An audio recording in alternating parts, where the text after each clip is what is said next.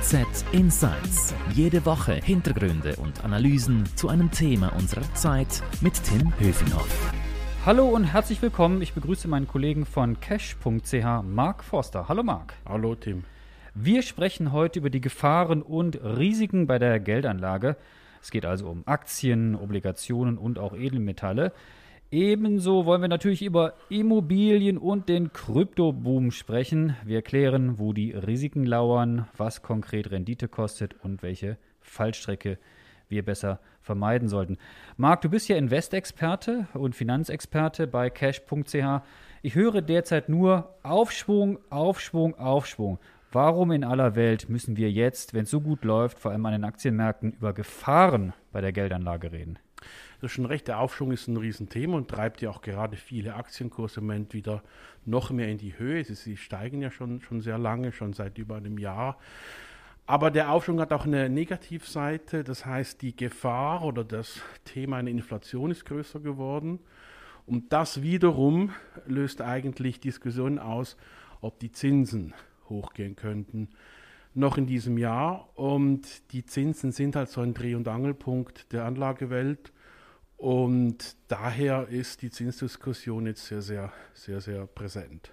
Okay, wir reden über Zinsen, aber ganz äh, am Anfang vielleicht nochmal geklärt. Über welche Zinsen reden wir? Reden wir über Leitzinsen? Reden wir über Realzinsen? Klär uns auf, Marc. Ja, ich alles zusammen. Also das Wichtigste sind sicher die Leitzinsen. Das sind die Zinsen, die Notenbanken setzen und die sind ein Maßstab, ein, ein, eine Marke für sehr viele Finanzgeschäfte. Ähm, natürlich sind es auch die Anleihenzinsen, das sind die Zinsen von Obligationen, von Firmen und von Staaten, die am äh, an der Börse gehandelt werden und für die der Markt einen Zins ergibt. Es gibt natürlich auch noch die Realzinsen, das ist, wenn man wenn man das Zinsniveau mit der Inflation oder allenfalls auch Deflation, wenn es eine gibt, gegenrechnet. Und das ist das, was dann quasi für die wirkliche Welt, also für Menschen und für Privathaushalt, für Staaten, für Firmen, äh, äh, in, in, Investitionsentscheide beeinflussen kann. Aber sicher im, im ersten Moment sprechen wir von den, äh, von den Notenbankzinsen, von den Leitzinsen und dabei vor allem natürlich von jenen der amerikanischen Notenbank, der Federal Reserve. Okay, jetzt hast du die Federal Reserve in den USA schon erwähnt. Warum muss die mich sorgen hier als Anleger in der Schweiz oder in Europa? Ja, eben. Also die, man muss vielleicht den Mechanismus von der Inflation und den Zinsen etwas erklären.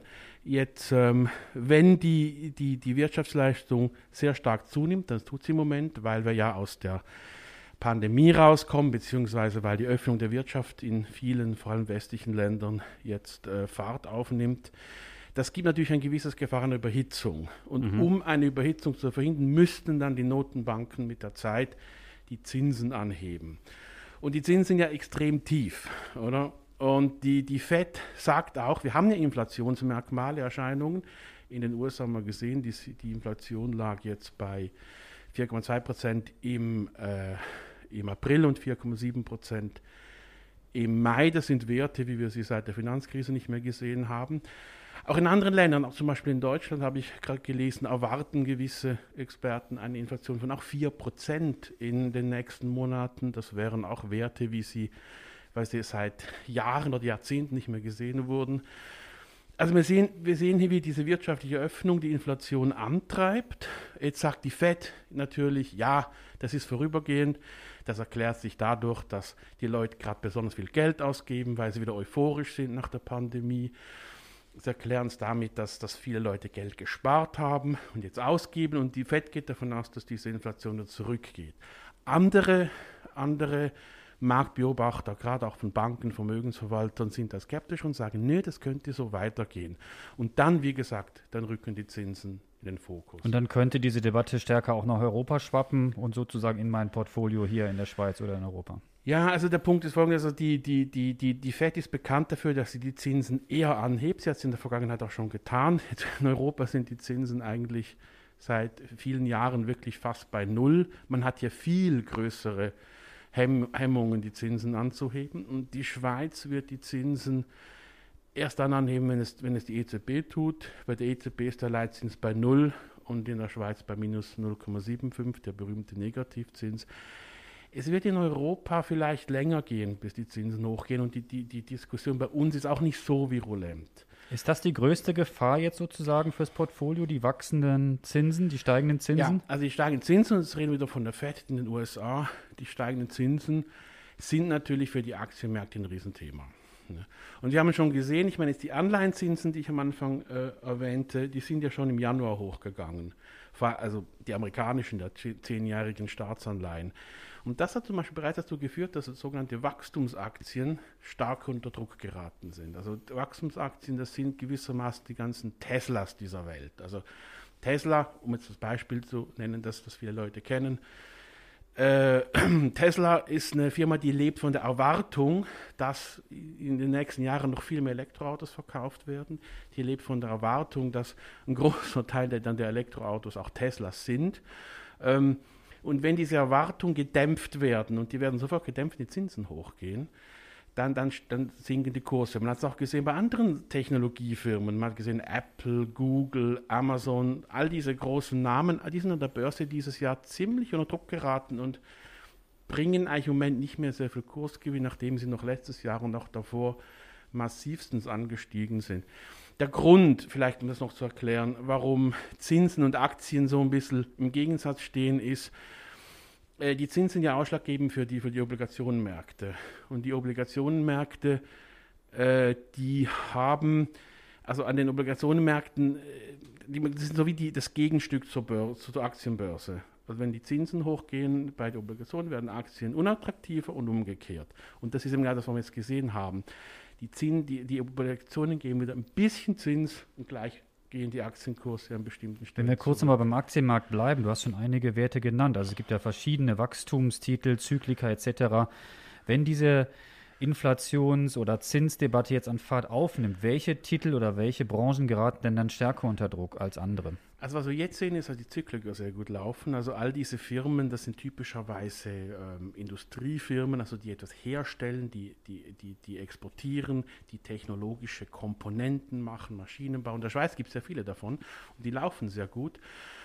Und ich glaube, die laufen auch noch weiterhin gut. Also die eben so Sika, Geberit, all diese Firmen. Ähm, die von der Konjunktur jetzt profitieren, weil eben überall gehen die, die Investitionen hoch, die Wirtschaft geht auf in verschiedenen Ländern. Also das, das wird noch eine Zeit lang gut gehen, aber auch die werden natürlich eben, gerade so wenn so Überhitzungsprobleme äh, auftauchen, auch da können es dann wieder zurückgehen.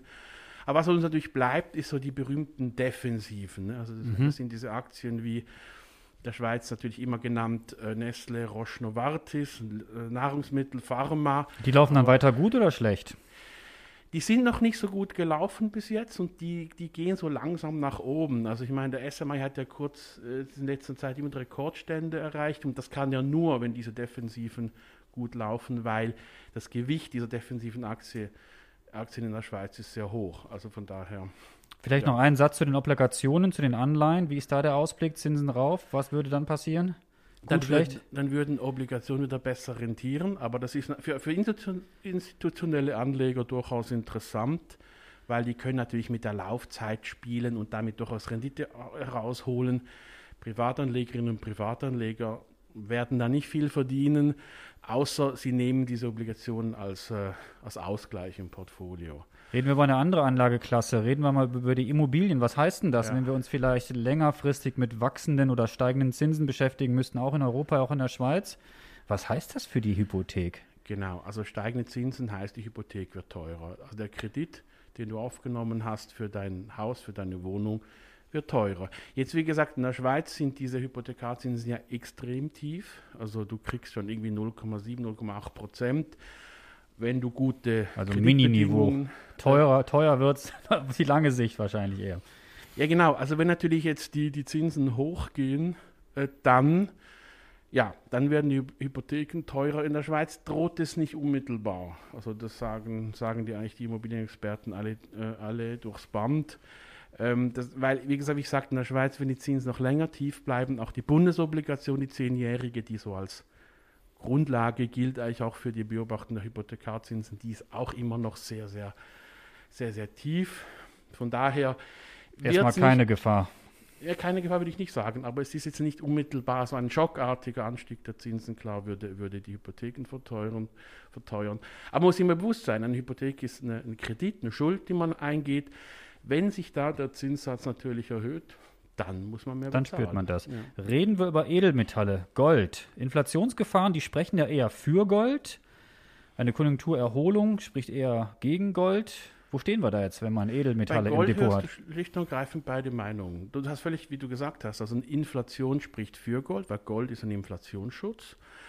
Ähm, hingegen steigende Zinsen und auch eine wirtschaftliche Erholung sprechen gegen Gold. Weil das ist wiederum das Problem, Gold wirft selber keine Zinsen ab. Es ist ein Edelmetall, das gehandelt wird, aber du hast da keinen Ertrag drauf. Und wenn die Zinsen steigen, dann kaufen die Leute auch lieber wieder Obligationen, weil die dann mehr hergeben als Gold.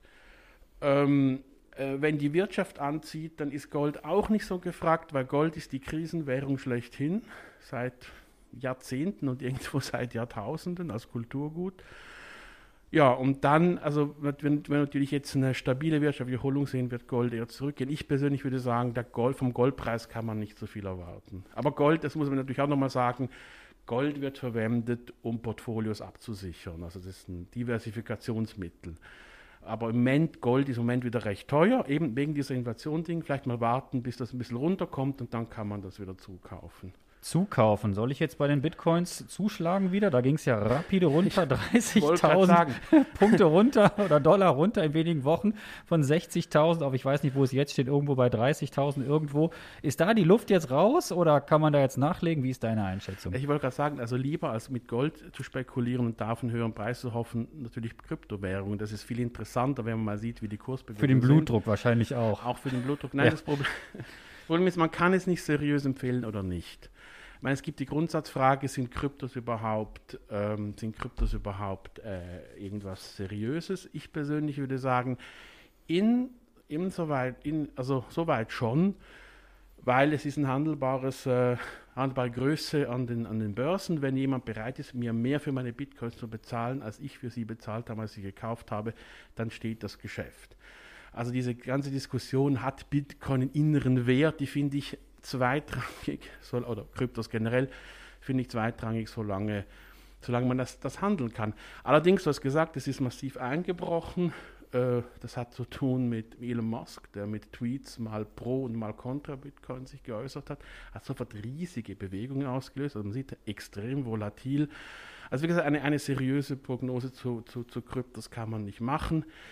Ich sehe aber eigentlich bei Kryptos äh, zwei noch andere Risiken, die Sag man, uns. die man erwähnen müsste. Und das ist einerseits, man weiß nicht genau, welche Kryptowährung sich durchsetzen wird. Bitcoin ist die größte und die am besten kapitalisierte der Welt. Aber ob das so bleibt, weiß man nicht. Ether zum Beispiel auf der Ethereum-Plattform, auf dem Netzwerk, hat massiv zugelegt und könnte mit der Zeit interessanter werden. Genauso wie eine Kryptowährung, die wir noch gar nicht wirklich kennen. Und diese ganze. Zinsdebatte, die wir eingangs debattiert haben, wie wirkt das denn eigentlich auf die, äh, auf die Kryptowährungen? Also ich glaube, die Zinsen und Kryptos direkt schwer zu sagen. Ich finde natürlich, die sehr tiefen Zinsen machen, all, machen Anlageklassen, die rentabler sind, prinzipiell interessanter. Aber ob jetzt eine Zinserhöhung selber die Kryptos äh, massiv tangiert, würde ich bezweifeln. Aber es hat schon mit den Notenbanken zu tun und da komme ich zum zweiten Risiko, was ich, was ich noch äh, erwähnen wollte. Es kann sein, dass, dass die Regulierung strikter wird. Eben Krypto ist relativ unreguliert, äh, vor allem nicht unter der Kontrolle der Regierung und Notenbanken. Die wollen aber die Kontrolle natürlich haben über die Mittel, mit denen Menschen bezahlen. Ich fand das war ein gutes Beispiel äh, vor ein paar Wochen in den, in den Schlagzeilen. Ray Dalio, das ist ein bekannter äh, amerikanischer Hedgefondsmanager, so ein bisschen eine Anleger-Ikone. Der erinnert ja ans Jahr 1934. Und damals hat damals verbot Präsident Franklin Roosevelt den privaten Handel mit Gold. Das, das war das Gesetz gibt es mittlerweile nicht mehr in den USA. Darfst du nicht Goldhandel als Privatperson. Aber es ging darum, dass die, die Notenbank und die Regierung wollten nicht, dass die Leute einen alternativen Wertspeicher benutzen, eine Wertgröße, also was den Dollar herausfordert. Und genau so was können wir wiedersehen. Da sehe ich, da sehe ich ein Risiko, ja, dass wir halt in, in Das einiger lastet natürlich auf den Kryptokursen. Zum Schluss noch, was sind denn vielleicht andere Fallstricke oder Risiken, die Anlegerinnen und Anleger jetzt in dieser Zeit, wo wir in den Sommer gehen, dieses Jahr äh, noch beachten sollten? Neben den Zinsen und der Debatte, was die FED oder die FED nicht macht. Gut, wie gesagt, also die Konjunkturverlauf muss man immer beobachten. Also weil, wie gesagt, das kann auch wieder abkühlen mit der Zeit. Vor allem in den USA, wenn jetzt zum Beispiel die großen Privatausgaben zurückgehen, die das gesparte Geld ausgegeben ist. Ähm, ja, es ist natürlich auch, ich würde sagen, die Pandemie zu einem gewissen Grad. Also wir wissen jetzt nicht, ob es nicht doch noch vierte Wellen gibt. Man sieht ja jetzt gerade Großbritannien, wo diese ähm, Delta-Mutante, die man bis früher so als indische Mutante bezeichnet hat, äh, wieder exponentiell wächst. Gut, da muss man sagen, die Aktienmärkte haben eigentlich nur einmal wegen Corona wirklich einen Einbruch erlebt. Das war im Februar, März 2020. Dann ging es wieder rapide nach oben. Eben, also damit kann der Markt wahrscheinlich umgehen. Aber ich glaube schon, also wer sich mit Anlagen beschäftigt, Aktien kauft, Aktien handelt, der muss vor allem die Zins- und Inflationsdebatte beachten. Und wenn es da heiß wird, muss man vielleicht auch überlegen, mal gewisse Bestände zu verkaufen. Marc, das war super interessant. Danke für deine Insights. Mehr Infos zum Thema gibt es natürlich stets auf cash.ch und handelszeitung.ch. Noch eine Bitte zum Abschluss. Wenn euch unser Angebot gefällt, dann würden wir uns freuen über ein Abo, wo auch immer ihr uns hört, sei es bei Spotify, Apple oder wo es überall Podcasts eben zu hören gibt. Danke möchte ich noch sagen unserem Produzenten Carlo Ladi. Merci fürs Zuhören. Bleibt gesund. Marc, danke dir und bis zum nächsten Mal. Ciao. Tschüss, Tim. HZ Insights